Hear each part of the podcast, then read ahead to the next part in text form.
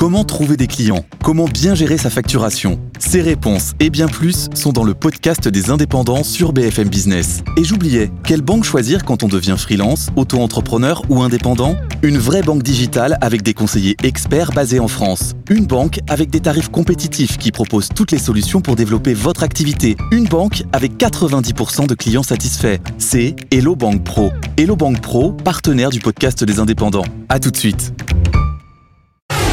Good Morning Business, le monde qui bouge.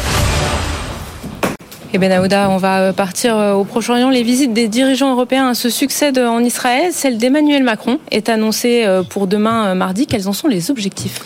L'Allemand Olaf Scholz a entamé ce cycle européen mardi dernier. Le Britannique Rishi Sunak a fait le voyage deux jours plus tard. Samedi, c'était l'Italienne Giorgia Meloni.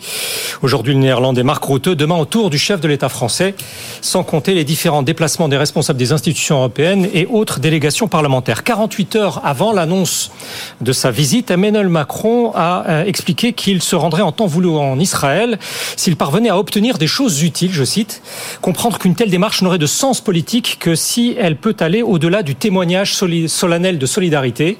C'est aussi une façon de prétendre que Paris ne saurait se contenter d'un contenu identique aux missions d'autres dirigeants européens. Le président français a ainsi dit vouloir obtenir des éléments qui permettent à la fois d'assurer la sécurité d'Israël, d'éviter l'escalade du conflit et de reprendre un processus politique, à savoir des engagements qui permettraient d'aller vers des négociations pour la création d'un État palestinien indépendant. La présidente du Conseil italien a, elle, évoqué une initiative politique à cet égard pour une solution structurelle, je cite, avec un calendrier défini. Le gouvernement israélien n'a pas relevé publiquement. Et en parcourant différents médias israéliens ce matin, il n'apparaît jusqu'ici aucun point susceptible de différencier le voyage français des autres. En attendant, celui du Premier ministre néerlandais, lundi, tel qu'il est présenté par l'AE, vise à réitérer un message européen, général, quant à un droit légitime d'Israël de se défendre de manière proportionnelle et en conformité avec les lois de la guerre.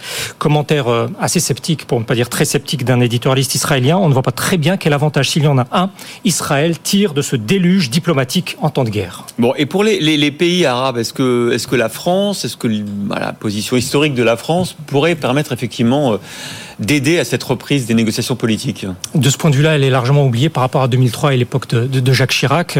Sur un point, en tout cas, les, dirigeants des pays arabes, qui ont beaucoup œuvré à la normalisation avec Israël, sont en mesure d'opérer une distinction nette par rapport à celle que les Européens ont vis-à-vis -vis des Ukrainiens, car ils peuvent constater que euh, les actes de solidarité envers Israël ne s'accompagnent pas de promesses analogues de fournir une aide militaire en armement aussi décisive. Contrairement aux Américains, car hier encore, le chef du Pentagone a annoncé un envoi supplémentaire de missiles et de systèmes de défense aérienne aux Israéliens en invoquant une volonté de dissuader davantage encore euh, l'Iran pardon, et ses alliés de passer à l'offensive. Il n'en demeure pas moins que, vu du Caire, vu de Haman, les visites européennes s'inscrivent dans une même approche, celle d'un Occident uni. C'est un quotidien israélien d'opposition qui l'exprime de la sorte. Malgré leurs divergences politiques et leur aversion pour le Premier ministre Netanyahou, les dirigeants des pays occidentaux considèrent qu'Israël fait partie de leur bloc géopolitique. Lors d'un sommet samedi organisé par l'Égypte, baptisé pour la paix, ces dirigeants arabes liés au bloc occidental ont été amenés à admettre finalement les lignes de faille face aux Européens. Washington n'a pas jugé utile pour sa part de dépêcher une représentation de haut niveau. Le président du Conseil européen a soutenu dans son discours au Caire qu'il ne saurait y avoir de double standard, c'est-à-dire deux poids, deux mesures. Or, lors du sommet, c'est exactement ce que le roi de Jordanie a reproché aux Occidentaux, indistinctement et avec une extrême vigueur partout ailleurs, a-t-il lancé. Attaquer des infrastructures civiles et affamer délibérément une population entière serait condamné. Par-delà ces dirigeants arabes accablés, un diplomate occidental de haut rang a eu ces mots euh, concernant bon nombre de pays du Sud.